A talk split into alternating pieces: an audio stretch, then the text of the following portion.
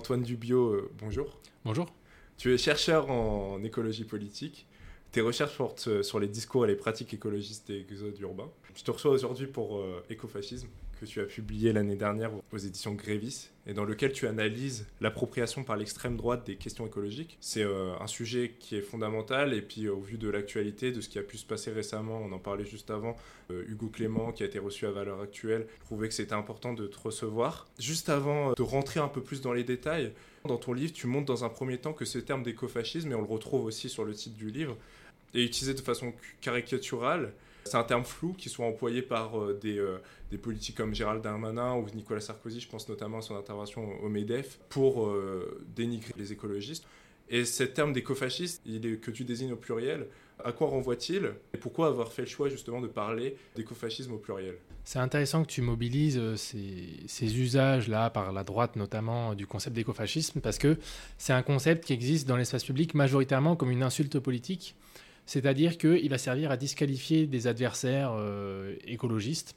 Donc il est utilisé de deux manières principales. La plus répandue, c'est justement par des anti-écologistes qui vont qualifier l'ensemble des écologistes d'écofascistes. Euh, là, c'est plutôt euh, au sein de la droite libérale notamment.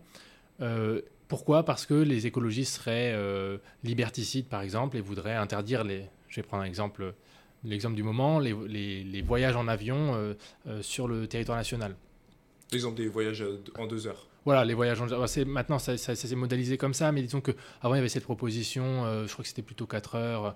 Voilà, en tout cas, voilà, voilà le type de proposition. Et ça, c'est considéré comme liberticide par une partie de la droite, qui va donc qualifier les écologistes d'écofascistes parce qu'ils voudraient mettre en place des mesures liberticides. Euh, il se trouve qu'il y a aussi euh, des racines intellectuelles en fait à euh, ce type de discours. Par exemple, Luc Ferry avait commis un livre en 1992 qui s'appelle Le Nouvel Ordre écologique, dans lequel il situe les origines de, l'écologie politique dans le nazisme. voilà, ça, ça, a été débunké largement par des historiens, historiennes, spécialistes du nazisme et de l'écologie parce que voilà, en gros, c'est un petit peu une arnaque de, de pointer. En fait, il y a eu quelques lois qui ont été euh, votées au début du Troisième Reich euh, de protection des animaux, protection de l'environnement et lutte contre la chasse, mais dont l'application a été très faible. Donc finalement, bon, les sources écologistes et sources nazies de l'écologisme sont quand même assez réduites. Mais disons que il a légitimé le fait de critiquer les écologistes et de les qualifier comme écofascistes.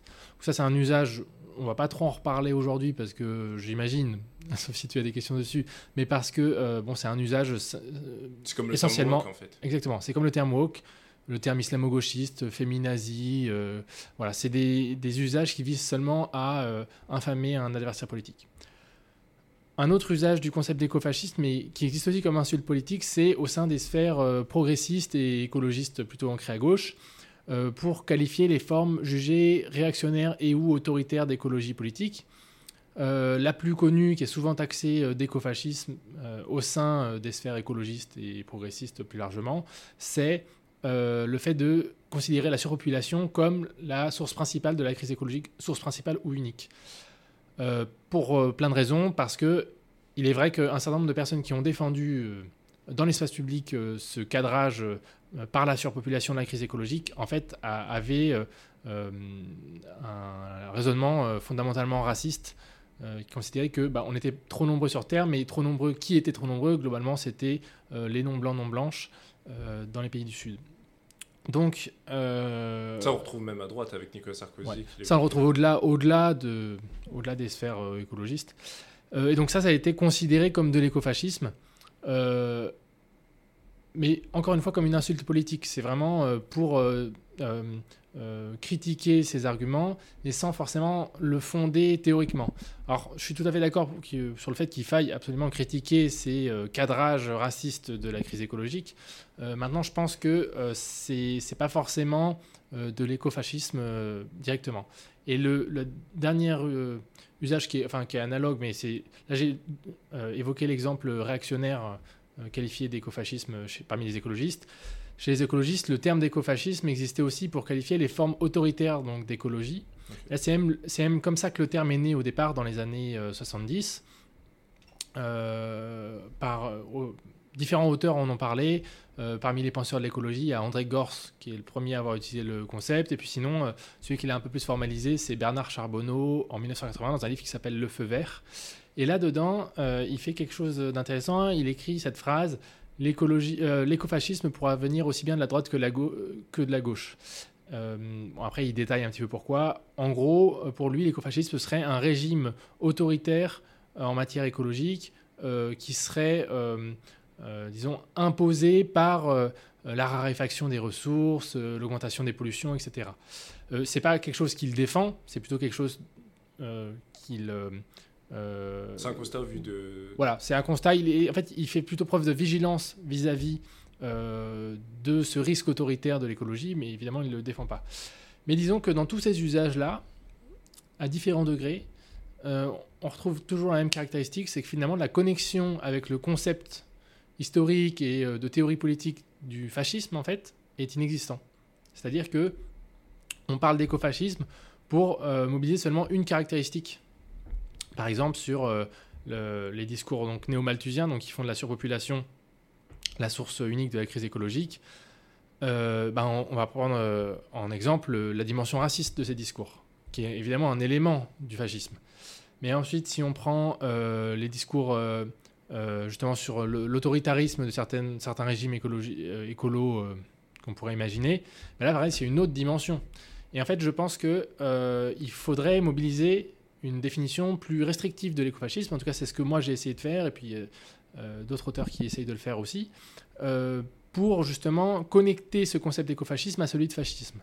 Le connecter, ça ne veut pas forcément dire euh, les amalgamer, ça ne veut pas dire que le fascisme a toujours été un écofascisme et, et vice-versa. une différence. Voilà, mais de montrer que en fait, il y a des continuités, des discontinuités, et essayer de les documenter un petit peu. C'est ce que j'ai essayé de faire dans, dans, la mesure du possible dans, dans, ce petit livre. Quoi. Mais qu'est-ce qui explique alors que l'écologie soit souvent classée à gauche? Qu'est-ce qui explique ça, ça parce que ça c'est d'André Gore justement qui est un auteur euh, classé à gauche, qui est euh, père de, de l'écosocialisme notamment. Ça c'est euh, fondamentalement historique en fait. il se trouve que la première famille politique qui s'est appropriée la question écologique, à mon sens, c'est la gauche et l'extrême gauche. En tout cas, une partie de celle-ci. Ça ne veut pas dire que l'écologie est devenue mécaniquement le elle n'a pas fait consensus immédiatement au sein des espaces euh, progressistes, mais euh, c'est là qu'elle s'est d'abord développée. Ça ne veut pas dire qu'il n'y avait pas des naturalistes et des écologistes conservateurs à l'époque, mais principalement c'est là. Et c'est globalement ce que l'historiographie euh, du mouvement écologiste atteste. simplement, moi, le point de départ du livre, un autre point de départ au-delà des définitions trompeuses de l'écofascisme, c'est de dire que l'écologie politique est historiquement de gauche, mais pas intrinsèquement de gauche. C'est-à-dire que c'est pas parce que son histoire euh, l'a toujours ancré dans cet espace euh, du, spectre politique, ça veut veut pas dire qu'il y a d'autres familles politiques qui pourraient aussi développer leur propre conception de, l'écologie politique. Euh, ce qui pour l'instant n'est pas vraiment le cas, on, y reviendra sûrement après. il est vrai que l'écologie dans l'espace public est principalement une thématique d'actualité traitée euh, on va dire, traité euh, au sérieux par euh, la gauche, que ce soit la gauche écologiste ou la gauche pas désignée comme écologiste, mais qui de fait l'est de plus en plus, année après année. voilà. Mais on voit aussi poindre d'autres formes d'appropriation politique de cet enjeu, mais qui, est une formulation politique de l'enjeu écologique qui est très différente en fait de celle qui est portée à gauche. et parmi celles-ci, il y en a une qui me semble importante, c'est comment l'extrême droite euh, se rapporte euh, à, l'écologie. Et là, euh, il y a deux manières de voir le sujet. Il y a voir le sujet d'un point de vue les organisations d'extrême droite principales en France aujourd'hui. Si on prend le Rassemblement national ou Reconquête, alors je prends l'exemple français, mais en fait on pourrait prendre le même exemple dans d'autres pays, ont plutôt AFD en Allemagne ou des ouais, comme ça. Ouais. Exactement, AFD en Allemagne, ou alors si on prend des figures, euh, Trump, Bolsonaro, Orban, euh, et j'en passe. pas du tout des écologistes. voilà, c'est effectivement pas du tout des écologistes, et ça se rapproche plutôt d'un autre concept qui s'appelle le carbofascisme, ou fascisme fossile, dans un livre éponyme euh, Fascisme fossile par, un par un collectif de chercheurs qui s'appelle le Zetkin Collective. qui avait montré qu'il y avait une convergence d'intérêts entre les industries fossiles et les forces politiques d'extrême droite parce que euh, toutes deux voulaient défendre l'exploitation des hydrocarbures, mais pour des raisons différentes. C'est pour ça qu'il y a une convergence d'intérêts. les raisons du côté de l'industrie fossile, c'était préserver ses intérêts économiques, tout basiquement. Et du côté de l'extrême droite, c'était préserver une supposée civilisation européenne supérieure qui était largement adossée aux énergies fossiles, enfin qui est largement adossée aux énergies fossiles. Et euh, voilà, donc l'intérêt de préserver les énergies, c'est plutôt un intérêt, euh, cette fois, politique, civilisationnel. Voilà, donc un partage d'intérêt entre, les deux qui caractérise la plupart des, organisations d'extrême droite électorales. L'écofascisme, à mon avis, c'est euh, plutôt quelque chose qu'on va retrouver à la marge de l'extrême droite. à la marge de l'extrême droite, ça veut dire plutôt chez des idéologues ou un petit peu dans certains groupuscules, euh, mais relativement isolés. Euh, chez des idéologues euh, qui donc se sont, à partir des années 80, fin des années 80, droite, voilà, se sont appropriés la question écologique. Comme tu le cites, le, principal groupe qui s'est approprié cette question en France, c'est le groupe de la Nouvelle Droite. La Nouvelle Droite, c'est une mouvance, on pourrait dire nébuleuse, c'est-à-dire une, un, groupe de personnes qui, se sont chargés un peu de renouveler de, sur le plan doctrinal euh, l'extrême droite. Et euh, dedans, il y a plusieurs tendances. C'est un peu difficile d'en faire un portrait, euh, disons, tout à fait stabilisé. Il y a une figure qui ressort quand même beaucoup, qui est Alain de Benoît, qui, est, qui est la figure un petit peu tutélaire de, de, cette mouvance de la nouvelle droite, qui, qui en modère un petit peu les débats, voilà, mais qui, qui est souvent identifié, on, souvent on amalgame un petit peu les deux parce que c'est vraiment la, la, grosse figure de cette mouvance. Et dans les années 80, euh, elle s'est appropriée la question écologique, en tout cas via l'art de Benoît d'abord et puis après d'autres auteurs, euh, sont la question écologique pour leur formuler leur propre conception. Ça, c'est un processus que moi j'appelle l'écologisation du fascisme, euh, qui désigne donc cette appropriation progressive de la question écologique.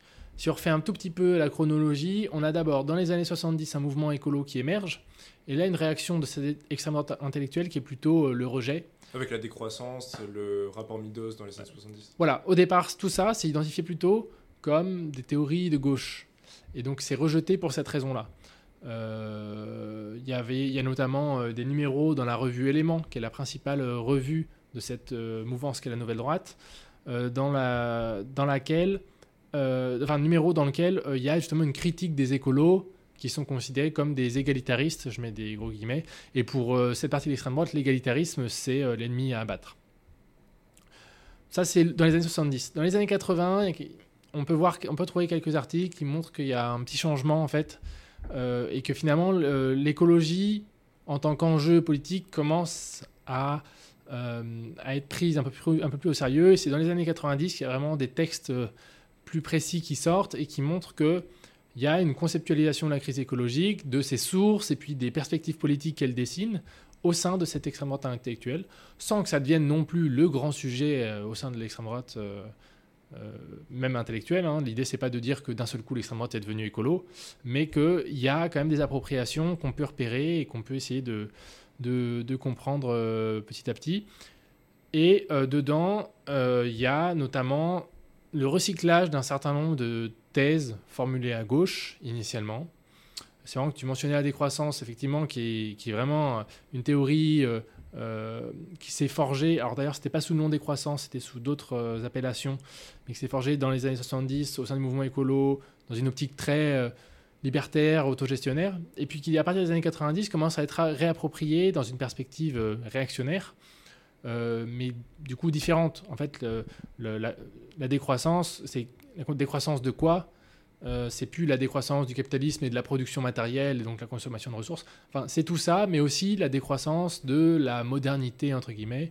Et ça veut dire quoi la décroissance de la modernité? Ça veut dire la décroissance euh, des droits humains notamment et le retour à une société d'autant plus inégalitaire. Euh, tu fais vraiment une partie racial, dans le livre où tu reviens justement sur cette déconstruction de la modernité et, tu différencies euh, post-modernité euh, à modernité, ces différentes critiques de la modernité. Ouais. Et je vais revenir un peu en arrière parce que tu parlais de démographie qui, qui, est, qui, est, un problème central pour notamment les, les, personnes plutôt à droite, voire à l'extrême droite. Mm tu, charges aussi dans l'ouvrage beaucoup, enfin beaucoup, la collapsologie, qui, euh, a été forgée notamment par euh, Pablo Servigne, ici en France, mais également aux États-Unis avec Jared Diamond. C'est quelque chose d'assez d'assez fort en France, un courant assez fort, notamment pour les personnes qui s'intéressent aux questions climatiques. Qu'est-ce qui pose problème dans la collapsologie selon toi mm puisque tu vraiment tu, consacres une partie là-dessus en plus de cette partie sur la population. Ouais. Là, ce que tu cites, euh, ce que j'ai, le petit chapitre sur la collapsologie ou sur la surpopulation, ça rentre dans le cadre de ce que j'appelle la fascisation de l'écologie. Le processus que Le processus de fascisation de l'écologie, qui est en miroir de celui que j'ai évoqué juste avant d'écologisation du fascisme. Bon, c'est un peu le truc sociologique facile de mettre deux processus en miroir, voilà. Mais je pense que c'est plutôt efficace pour comprendre aussi les, les dynamiques. Euh, qu'est-ce que j'entends par fascisation de l'écologie? Ça veut dire des ambiguïtés au sein du discours écologiste euh, qui peuvent devenir des pentes glissantes vers une forme plus ou moins aboutie d'écofascisme. J'insiste bien sur peuvent, sur le fait que c'est pas euh, automatique, c'est pas parce qu'il y a des ambiguïtés au sein du discours écolo, c'est pas parce qu'on est collapsologue qu'on va immédiatement dériver vers l'extrême droite, pas du tout. c'est plutôt des trajectoires assez isolées à mon sens.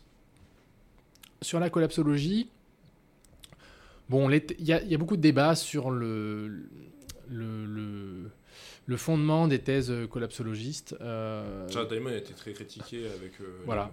Euh, l'île de Pâques notamment. Tout à fait. Il y, a plein de débats historiographiques sur, autour des travaux de Jared Diamond d'abord, et puis maintenant autour de la collapsologie. Et du... Par exemple, une des grandes critiques qui revient, c'est sur euh, le fait que parler d'effondrement de la civilisation thermo-industrielle, euh, ben c'est une approche qui est très ethnocentrée, qui considère vraiment euh, l'état de la société euh, française, on va dire ouest européenne notamment, et que finalement il y a, plein d'espaces dans le monde qui sont déjà complètement détruits d'un point de vue écologique et où la définition de l'effondrement pour parler de la société, société occidentale en fait serait déjà applicable dans ces espaces-là et que finalement, euh, voilà, c'est ça qui fait le caractère ethnocentré de, ces théories-là. Bon, je vais pas revenir sur ces débats-là. Je pense qu'ils sont très intéressants et je pense même que les auteurs de la collapsologie et les partisans ont aussi quand même intégré ces débats-là. Moi, à mon avis, le risque, il est, il est un petit peu différent. Il est euh, la collapsologie, c'est donc une théorie qui euh, dit qu'il va y avoir un effondrement de la civilisation dite thermo-industrielle. Civilisation thermo-industrielle, ça veut dire une civilisation fondée essentiellement sur euh, des critères euh, matériels, sur des infrastructures, sur euh, des réseaux de transport, des réseaux alimentaires, industriels, de santé publique, etc. bon, qu'on appelle ça effondrement ou pas, en tout cas, c'est cette conception-là de la civilisation qui domine chez les écologistes. Et quand on parle d'effondrement ou de fin du monde, c'est plutôt pour parler de ces infrastructures-là. Mais dans l'espace public, quand les théories de la collapsologie ont été promues, il a souvent été question d'effondrement de la civilisation tout court, sans préciser thermo-industriel. Je ne doute pas que les auteurs euh, pensaient à ça. Simplement, en fait, parler de civilisation dans l'espace public, ça me semble assez dangereux parce que le principal, euh, euh, la principale figure publique qui parle de, de, de civilisation dans l'espace public, c'est Eric Zemmour. Mais c'est dans un sens très différent. C'est dans un sens racial, culturel, identitaire.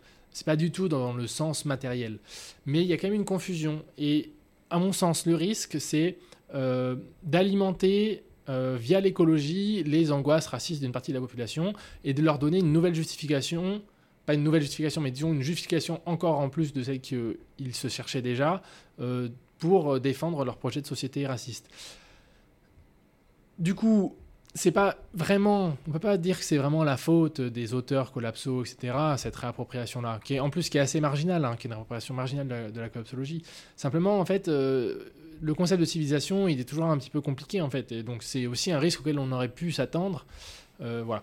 Donc, la fascisation de l'écologie en matière de collapsologie, à mon avis, elle est plutôt dans la réception publique de ces thèses que dans euh, la manière dont elles, ont, été construites, etc. directement.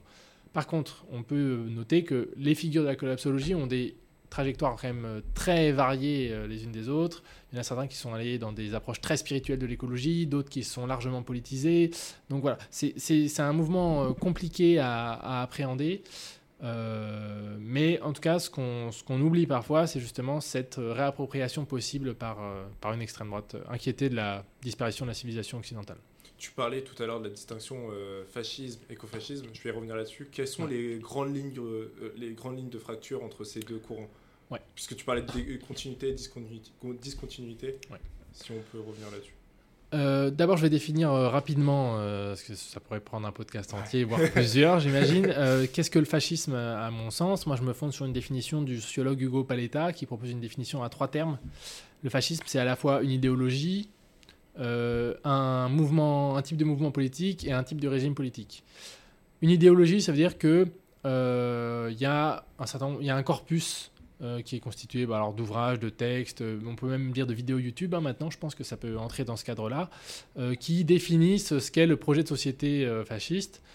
Globalement, on pourrait dire c'est un projet de consolidation des hiérarchies sociales en vue de servir un objectif supérieur, donc souvent national, mais pour l'écofascisme, on va voir que ça va changer un petit peu, et puis euh, avec euh, une homogénéisation euh, raciale, culturelle, civilisationnelle, identitaire, donc c'est-à-dire simplement en fait une mise à l'écart des personnes étrangères du corps national, etc.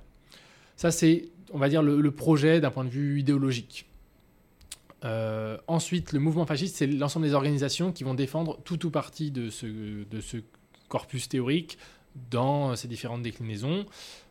donc là, on peut, dans cette définition-là, intégrer à cette définition des mouvements fascistes euh, des organisations d'extrême droite euh, euh, électorales, hein, type Rassemblement national ou, Reconquête. Et puis les régimes fascistes, alors là, c'est plutôt le domaine des historiens, c'est les expériences passées où le mouvement fasciste a réussi à prendre le pouvoir. À mon sens, l'écofascisme, déjà, n'existe que d'un point de vue idéologique. Donc, déjà, les deux dernières dimensions de la définition du fascisme, à mon avis, il faut les écarter pour parler d'écofascisme à l'heure actuelle. Euh, et donc, qu'est-ce qui change d'un point de vue idéologique par rapport à ce projet euh, de euh, consolidation des hiérarchies sociales au service de la nation? C'est que justement la nation déjà c'est pas le c'est pas le référentiel majoritaire des écofascistes même pas du tout c'est plutôt l'échelle locale alors il y a une double échelle en réalité il y a l'échelle locale et puis après il y a le bloc un peu plus général de la civilisation euh, occidentale, pour ne pas dire la race blanche. Hein, il n'utilise généralement pas le terme, mais c'est à peu près ce qu'on peut imaginer qu'il pense. Ça, en plus, on va y revenir avec euh, cette remise en cause avec Lévi-Strauss et ses travaux, avec ce basculement qu'il y a pu y avoir. Ok, on reviendra dessus après alors. Euh, donc voilà, c'est plutôt l'échelle locale. pourquoi? Parce qu'ils vont considérer que euh, en fait, les communautés humaines là, faut, à, protéger, dont il faut protéger les hiérarchies, etc., elles seraient enracinées dans un territoire. Le concept d'enracinement, c'est un peu le concept clé de l'écofascisme. Enraciné dans un territoire, c'est-à-dire qu'il y aurait eu un co-développement entre euh, l'environnement local et puis euh, la communauté humaine, et donc la forme sociale qu'elle aura pris en particulier, et que euh, de cette manière, euh, toutes les communautés humaines euh, enracinées localement seraient distinctes les unes des autres et il faudrait préserver cette diversité culturelle qui est parfois nommée carrément biodiversité puisqu'elle est liée à, l'environnement local. Donc voilà, ça c'est globalement le projet idéologique de l'écofascisme. Maintenant, si on revient un petit peu encore sur les, les, les continuités, discontinuités, quelqu'un comme Joan Chapoutot, euh, illustre historien du, nazisme, a euh, montré qu'il y avait un rapport à la nature particulier dans le nazisme, qui était un rapport métaphorique à la nature. Montrer que la nature, elle sert d'inspiration morale pour euh, hiérarchiser la société selon des critères jugés naturels en matière raciale, sexuelle, etc. Ce qui change avec l'écofascisme, à mon sens, c'est qu'il y a le même référence à la nature pour justifier un ordre social inégalitaire, mais qui n'est plus uniquement métaphorique, mais qu'en fait il est confondu justement avec un enjeu euh, écologique. C'est-à-dire que euh, les hiérarchies sociales jugées naturelles, en fait, elles seraient, aussi, elles seraient les garantes euh, d'un certain équilibre entre la société et l'environnement. Et qu'il y a une harmonie naturelle à ce qu'il y ait des hiérarchies, que la nature serait faite uniquement de hiérarchies et qu'il faudrait respecter ces hiérarchies. Et que, en gros, les mouvements sociaux euh, féministes, antiracistes, anticapitalistes, en fait, auraient remis en cause des hiérarchies euh, euh, sociales jugées naturelles, et puis que ça aurait été un facteur de déstabilisation écologique. Donc, ça, à mon sens, c'est là la conception de la crise écologique pour les écofascistes. Et donc, on, comprend mieux aussi leur projet de revenir à une plus petite échelle. Donc, c'est un projet anti-mondialisation et anti- euh, toute la dimension progressiste de la modernité. Euh, on le retrouvait dans le discours de Jordan Bardella avec euh, Hugo Clément. qu'il défendait cette, cette vision très locale. D'ailleurs, tu en parles dans la dernière partie de l'ouvrage et de cet enracinement dont tu parlais. pour revenir à ce que tu disais juste avant avec la nouvelle droite, notamment, mm. et la figure d'Alain Benoît, de Benoît, que tu analyses vraiment dans ton ouvrage, et euh, c'est une figure que je connaissais pas, donc c'était très intéressant. Et ce qui est bien, c'est que tu aussi, tu, tu creuses, euh, tu montres que vraiment ils ont aussi un ciment intellectuel. Et quels ont été leurs ciments intellectuels pour euh, justement créer, comment dire, répondre à cette, ce basculement qu'il y a eu avec, avec l'ouvrage de, de Claude Lévi-Strauss, Race et Histoire. Mm. Et, surtout aussi cette conception en même temps cette montée, enfin cette montée euh, en puissance de l'islamophobie. Tu parlais justement mm. juste avant d'enracinement, je pense que ça se rejoint euh, plutôt bien. Quels ont été leurs ciments intellectuels? D'abord sur euh, justement toute, la, toute la démarche institutionnelle et scientifique de délégitimation du racisme biologique post-seconde guerre mondiale. Donc ce fameux livre Race et Histoire qui s'inscrit dans ce cadre de, de Claude Lévi-Strauss. Disons qu'au sein de la nouvelle droite, il y a une réaction en fait à ça. C'est-à-dire qu'ils vont se rendre compte que il, aurait plus possible d'être audible dans l'espace public. Bon, il n'est pas forcément très audible, mais de euh, parler de racisme biologique dans l'espace public, c'est plus, plus quelque chose euh, qui peut marcher pour ce courant politique. Et donc, ça va les forcer à euh, s'orienter vers d'autres concepts et à essayer de forger justement un racisme culturel. On décrit souvent le passage, le passage du racisme biologique au racisme culturel comme un glissement un peu spontané, comme ça, en sciences sociales, il y a des travaux sur ça. Il y a Etienne Balibar qui a fait un super travail aussi avec euh, Wallerstein sur cette question de, de, basculement dans les. J'ai pas lu ce livre, je vois exactement de quoi tu parles, mais je l'ai pas lu. Et en fait, il y, y, a beaucoup comme ça, on, on, décrit ça comme un phénomène un peu structurel. Alors je suis d'accord que j'imagine bien, et je, je rejoins beaucoup d'analyses comme ça qui montrent qu'il y a un glissement un peu structurel, mais il y a aussi des intellectuels, euh, notamment au sein de la nouvelle droite, mais de d'autres tendances de l'extrême droite, qui ont réfléchi à cette transition du biologique au culturel. C'est pas uniquement un phénomène spontané. Donc ça, ça me semble être quelque chose d'important. Et euh, il s'appuie notamment sur les travaux euh, d'anthropologues. Ça ne veut pas dire que euh, les, thèses d'anthropologues sont des thèses d'extrême droite, pas du tout, mais simplement l'extrême droite a réagi à ce type de production intellectuelle. C'est important parce qu'en fait, c'est un peu la méthode que va utiliser la nouvelle droite pendant, pendant des années ensuite. C'est que quelqu'un comme Alain de Benoît en particulier, c'est un peu moins le cas peut-être pour d'autres, c'est vraiment un grand lecteur en fait d'à peu près tout. C'est-à-dire qu'il va beaucoup lire même ce que peut produire l'extrême gauche. Il va même chercher à dialoguer avec elle, avec l'extrême gauche écologiste pendant, pendant un temps, notamment la revue du MOS, euh, revue de sciences sociales euh, euh, bien connue. et voilà, donc c'est vraiment important en fait de, de voir que c'est devenu une méthode carrément de aller puiser à gauche des concepts et de les reformuler. On peut en mentionner différents. J'ai mentionné la décroissance euh, euh, tout à l'heure. Ça, c'est un peu le dernier concept en date qui a été euh, repris par la nouvelle droite dans une perspective écolo. Un autre qu'on pourrait citer, c'est le rejet de la société, la société de, consommation, avec une forme d'anti-impérialisme. Ça peut paraître un peu bizarre de parler d'anti-impérialisme pour parler de l'extrême droite, qui est plutôt une famille politique très, très impérialiste. Simplement, là, chez Alain de Benoît, c'est une forme d'anti-impérialisme américain, euh, au sens où euh, il rejette l'uniformisation culturelle euh, par la culture de masse américaine. et donc, il faudrait préserver la, la, singularité des cultures enracinées dans leurs territoires locaux. Là, on boucle avec ce qu'on évoquait juste avant. Voilà, donc ça, c'est un discours en fait qui aussi peut séduire au sein d'une certaine gauche qui ne sait pas exactement qui forcément est Alain de Benoît, etc. Moi, il y a des textes sur la décroissance ou des textes sur l'anti-impérialisme. Je suis sûr que je les fais lire à certains, certaines camarades sans leur dire d'où ça vient. Ils disent Oh, ouais, c'est pas trop mal, quoi. Euh, parce que justement, euh, Alain de Benoît a fait euh, tout ce travail de digestion intellectuelle de ce type de, thèse, même s'il en donne une définition très différente de, de ce qu'on peut entendre à gauche. Quoi. Comme par exemple même Georges Bernanos qui un siècle auparavant a évoqué tout ça qui est, pourtant souvent classé comme conservateur, on voit quand même que la droite arrive, euh, même l'extrême droite arrive parfois à, jouer, à, parce qu'ils ont quand même un fond, un, un, fond intellectuel. Et comme tu parlais, tu, parlais d'Alain de Benoît qui arrive à ingurgiter aussi ce qui est fait aussi euh, à mmh. l'extrême gauche. Euh, cependant, tu constates en même temps dans l'ouvrage que même si l'idéologie émerge, qu'il y a très peu de groupuscules, mais dans le même temps, aujourd'hui, puisque tu as sorti l'ouvrage l'an dernier, il y a eu les élections présidentielles où Zemmour et Marine Le Pen ont été très taillés par rapport à leur programme qui est vraiment pas du tout qui, qui, qui pas du tout tourné vers l'avenir en tout cas. Et euh, qui est même très, euh, tu parlais de fascisme fossile tout à l'heure, qui est même plutôt orienté de, de ce point de vue-là.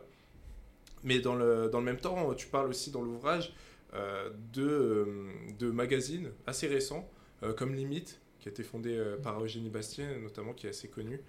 Est-ce qu'on peut craindre dans les années qui viennent un basculement, puisque ces derniers mois, on observe quand même qu'il y a des changements d'orientation. Même Marine Le Pen a un peu évolué dans son discours entre la campagne de 2007 et 2022.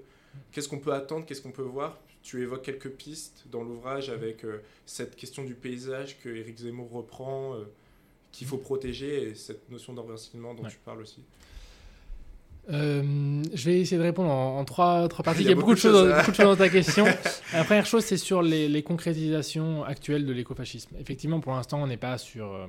c'est pas un mouvement de masse du tout, et c'est même tant mieux d'un certain point de vue. Ça veut dire qu'on a un coup d'avance encore sur l'évolution de, de ce mouvement et sur son élargissement. Euh, pour l'instant, il y a effectivement il y a quelques communautés qu'on peut désigner comme écofascistes euh, qui existent. Ils sont des communautés euh, qui, en gros, défendent les valeurs familiales, l'inscription, l'enracinement dans un territoire, etc. Mais on ne peut pas présenter ça non plus comme des communautés hyper développées non plus. Enfin, il y a peut-être une, quelques dizaines maximum mais c'est pas non plus un mouvement massif comme on peut avoir un mouvement des écolieux, etc. C'est quelque chose qui me semble plutôt marginal quand même, il faut, bien le reconnaître. Euh, mais j'ai peur que ce type de choses se développe en fait. Tu parles de ZID notamment. Voilà, alors les ZID, les ZID c'est un peu plus ancien, les zones identitaires à défendre, c'est euh, une espèce de parodie du concept de ZAD, mais pour défendre, euh, enfin, pour désigner ce type de petite communauté séparatiste blanche. j'ai peur que ce type de choses se développe dans le contexte d'aggravation de la crise écologique. Parce que moi, je vois pas des grands partis type euh, Rassemblement National ou Reconquête devenir écofascistes. Ça, j'y crois pas. Euh, je pense qu'ils vont intégrer parfois des éléments. Ils vont euh, aller piocher dans le corpus écofasciste des arguments, mais ils vont jamais adopter l'ensemble du corpus écofasciste. Par contre, je vois bien une hybridation de type euh, un régime autoritaire plutôt carbofasciste, donc dopé aux énergies fossiles encore, etc., et qui va favoriser le développement de ces petites communautés. Favoriser, euh, j'ai aucune idée, mais il y aura peut-être des dispositifs économiques. Eric Zemmour avait fait cette proposition de je ne sais plus quelle somme euh, donnée aux, ménages qui faisaient des enfants en zone rurale, dans certaines zones rurales, etc. On peut imaginer des dispositifs un peu du genre qui favorisent l'agriculture bio. Voilà, exactement. Qui, qui favorisent un petit peu l'agriculture bio, locale, etc. Voilà. Ça, c'est le type d'hybridation, comment je vois l'écofascisme se développer dans l'espace politique traditionnel. Puis ensuite, tu as évoqué la revue Limite. La revue Limite que je ne classe pas comme écofasciste en elle-même. Je, l'ai évoqué qui, a contribué au processus d'écologisation du fascisme. C'est peut-être un, peut un, un, peu un abus parce que je pense pas que c'est une revue fasciste. Par contre, c'est une revue, à mon sens, réactionnaire. Il n'y a aucun doute là-dessus. Proche du euh, milieu catholique que tu évoques. Ouais. En fait, c'est une revue catholique. Euh, et qui euh, s'est approprié un concept qui s'appelle l'écologie intégrale, qui est un concept qui existe au, sein de l'Église catholique, mais plutôt dans une optique progressiste dans la plupart des pays. Sauf en France, où c'est arrivé dans un contexte post-manif pour tous, où les catholiques intégristes avaient repris un peu plus du poil de la bête euh, dans l'espace public. Et cette revue s'est un peu approprié le concept d'écologie intégrale et l'a verrouillé moi, je parle de verrouillage réactionnaire de l'écologie intégrale euh, dans le livre. Après, il y a des franges plus progressistes des catholiques qui ont contesté un petit peu tout ça. Mais. Cette revue-là, elle a défendu une conception essentialiste de l'écologie, euh, qui est fondamentalement homophobe et euh, misogyne. Mais ce n'est pas une revue qu'on peut qualifier de raciste comme pouvait l'être la nouvelle droite par exemple. Elle va défendre comme la nouvelle droite l'idée qu'il y a un ordre naturel à respecter et que si on ne respecte pas cet ordre naturel au sein de la société, eh ben, on va déséquilibrer euh, euh, les relations entre la société et la nature. Euh, mais il n'y a pas cette dimension raciste-là. Donc c'est une revue qui contribue au fait qu'il y a des conceptions réactionnaires de qui circule dans l'espace public, mais c'est pas non plus une revue écofasciste en elle-même. Maintenant, elle contribue vraiment à, à ce double processus de fascisation de l'écologie et d'écologisation du fascisme. L'idée, c'est vraiment de dire qu'il euh, y a une augmentation du nombre de, publications euh, qui favorisent des conceptions réactionnaires de l'écologie. Voilà. Même, si elles, même si elles ne sont pas directement écofascistes, en tout cas, elles participent à légitimer ce type de proposition politique-là. Mais à la fin, comment on peut réagir euh, face à cette émergence-là? Puisque euh, tu proposes quelques pistes, tu dis notamment qu'il faut pas simplement abattre le capitalisme, c'est le discours qu'on entend souvent à gauche, de dire il faut remettre en cause le capitalisme, mais il faut aussi vraiment être s'ancrer dans cette notion de décroissance qui est développée Gorse. Est-ce que quelles sont les réponses que la gauche, quelles sont les réponses que les qui peuvent être apportés face à, face à ce danger dont tu parles? Oui. Euh, déjà, je pense qu'on n'a pas les mêmes prises sur les deux processus que j'évoque. L'écologisation du fascisme, c'est un processus qui est interne à l'extrême droite, et à moins d'être soi-même d'extrême droite, de faire partie de ces organisations, c'est plutôt quelque chose qu'on peut constater de l'extérieur, en fait. C'est pas, on n'a pas forcément de prise directe sur ce, sur ce processus-là. Le processus de fascisation de c'est différent parce que, du coup, comme je disais, c'est des ambiguïtés dans le discours écolo. Et donc là, c'est au sein du mouvement écologiste qu'il y a matière à agir. Euh, ce qui veut dire que euh, sur un certain nombre de sujets, on peut faire un travail, à mon sens, de clarification du discours écologique. C'est ce que j'appelle un peu à la, fin, du livre, ce à quoi j'appelle, qui est un processus déjà engagé, en fait. Euh, c'est un processus collectif de discussion et clarification de certains mots d'ordre, de certaines propositions. Sur le concept de décroissance, euh, c'est un travail qui a déjà été fait. Il y a un journal qui s'appelle La Décroissance, qui a une ligne politique qui est devenue de plus en plus réactionnaire au fil des ans. Et puis, au sein d'un certain nombre d'espaces politiques, euh, il y a eu une critique de ce journal et du fait que euh, c'est un journal qui n'est plus, plus trop lu en fait, dans les sphères vraiment écologistes de gauche. Voilà, ce travail-là, je pense qu'on peut le faire sur un, certain nombre de, de, concepts et d'éléments de, discours euh, du côté euh, de, de, la gauche écologiste. T'évoquais tout à l'heure, je vais revenir un peu dessus parce que ça me tient quand même à cœur, sur les différentes conceptions de la modernité et différents rapports à ça. la modernité, c'est un peu le grand mot, on peut l'entendre à peu près à toutes les sauces. Bon, déjà, moi, je ne suis pas historien, donc je n'en parle pas en termes euh, vraiment historiques, en tant que période, etc. Euh, T'as plus un angle philo-politique euh. Ouais, je suis pas philosophe non plus. Euh, moi, je suis, je suis géographe, donc euh, c'est toujours un petit peu. Voilà, mais disons que je liste dans ce que j'ai retrouvé trois sens de la notion de modernité. La modernité comme un ensemble d'infrastructures, infrastructures au sens très large, donc une définition très matérielle de la modernité. ensuite, la modernité comme un ensemble de valeurs, euh, de valeurs universalistes, progressistes, etc., avec toutes leurs ambivalences hein, et euh, leur histoire coloniale, etc., notamment, hein, bien sûr, il ne faut pas l'oublier. Et puis euh, la modernité comme une ontologie, ontologie au sens anthropologique du terme, de séparation entre la nature et la société, ce qu'on appelle aussi le naturalisme. Enfin, il y a un peu une confusion des fois sur ces, sur ces termes-là. Et ces trois conceptions de la modernité-là, ben, en fait, elles font des discours politiques très différents quand quand des écolos disent euh, la, la, la, source de la crise écologique, des écolos de gauche, pardon, euh, disent, écrivent que la source de la crise écologique, c'est la, modernité, à mon sens, ils parlent euh, plutôt de la modernité en tant qu'infrastructure et ou de la modernité en tant qu'ontologie. Ils ne parlent pas forcément de la modernité en tant que droits sociaux qui ont été conquis. Ça, en général, c'est plutôt des, droits qu'ils vont défendre. Par contre, euh, euh, quelqu'un comme Alain de Benoît, ou en tout cas euh, les écofascistes de manière plus large, quand ils vont critiquer la modernité, eux, ils vont critiquer les trois dimensions. Et donc en fait, je pense qu'il y a justement des termes comme ça qui vont induire beaucoup de confusion. Ça rejoint un petit peu ce que j'évoquais tout à l'heure sur le terme de civilisation, en fait. Ça, modernité, civilisation, c'est des concepts euh, parfois qui sont un peu amalgamés. Euh, qui peuvent vite repris par l'extrême droite. Voilà, en fonction des définitions qu'on en donne, en fait, euh, ça peut réveiller des affects politiques quand même assez dangereux. Donc moi je pense qu'on pourrait clarifier en fait ce qu'on ce qu'on entend.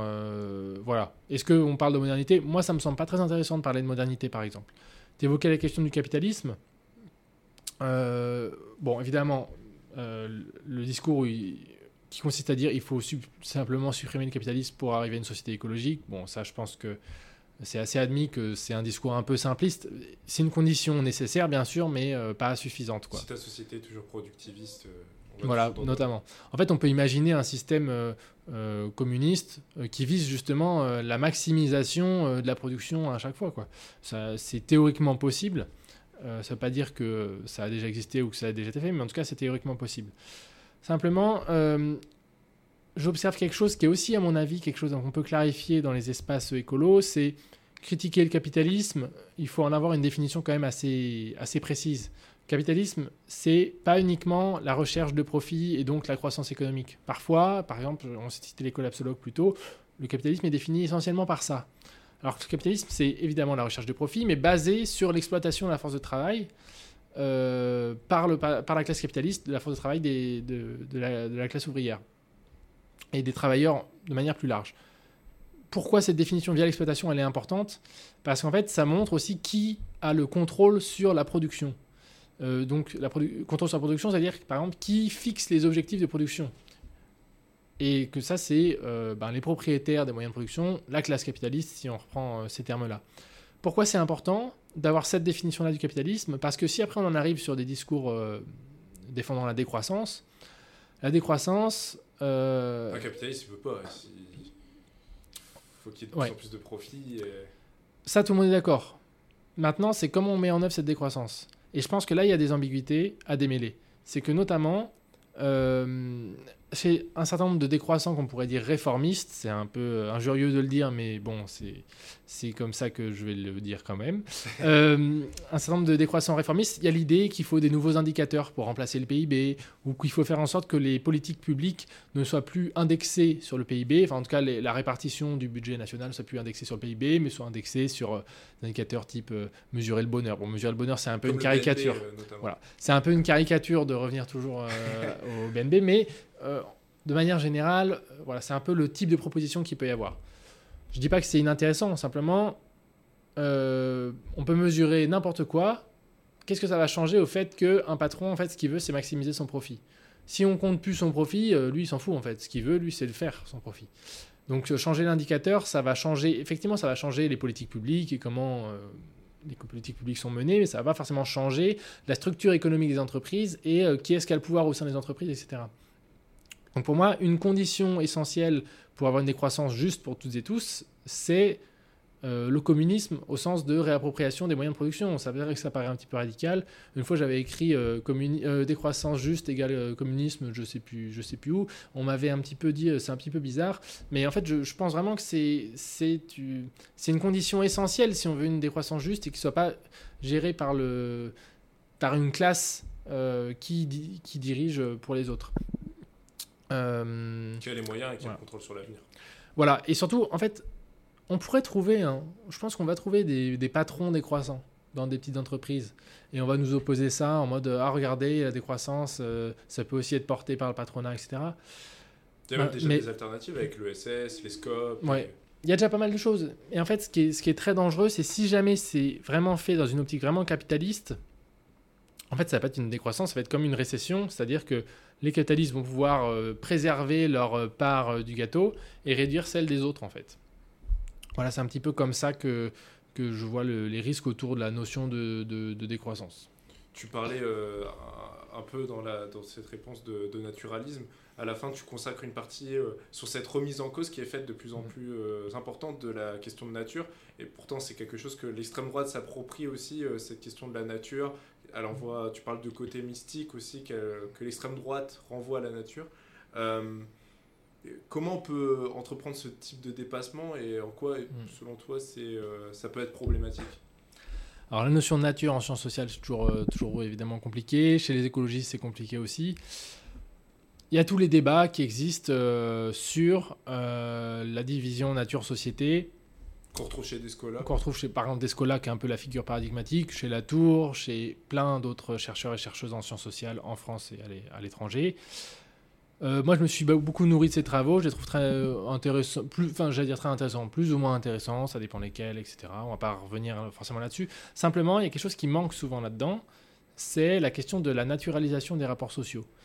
Les sciences sociales, une des grandes entreprises euh, intellectuelles menées par les sciences sociales, c'est la remise en cause de la naturalisation des rapports sociaux. Euh, et dans les mouvements politiques émancipateurs, c'est aussi euh, la démarche qui, est faite. Et dans les débats sur la division nature-société, il y a rarement grand-chose qui est dit sur cette naturalisation des rapports sociaux, en tout cas en des termes aussi explicites, alors qu'à mon avis, c'est un argument important pour abandonner le concept de nature. Euh, c'est pas voilà c'est pas uniquement parce qu'il serait occidentalo-centré etc à mon avis c'est un type de débat qui, qui sont des débats un, peu euh, planants en fait qui sont loin des rapports sociaux concrets. Euh, et ça me semble important de revenir là-dessus. Sachant que il y a des débats il y a aussi des remises en cause des discours qui abandonnent l'idée de nature. Par exemple il y a un théoricien marxiste écolo qui est assez connu, qui s'appelle Andreas Malm, qui a écrit un livre qui s'appelle euh, Progress of the Storm, qui n'est pas traduit en français encore, euh, dans lequel il critique les approches de la tour d'Escola. Il cite pas d'Escola, mais il cite essentiellement euh, la tour, parce qu'il considère que abandonner la catégorie de nature, c'est un peu confusant. Et lui, il évoque le fait que, notamment, par, distinguer ce qui relève de la nature et de la société, c'est distinguer ce sur quoi on a une prise et ce sur quoi on n'a pas de prise.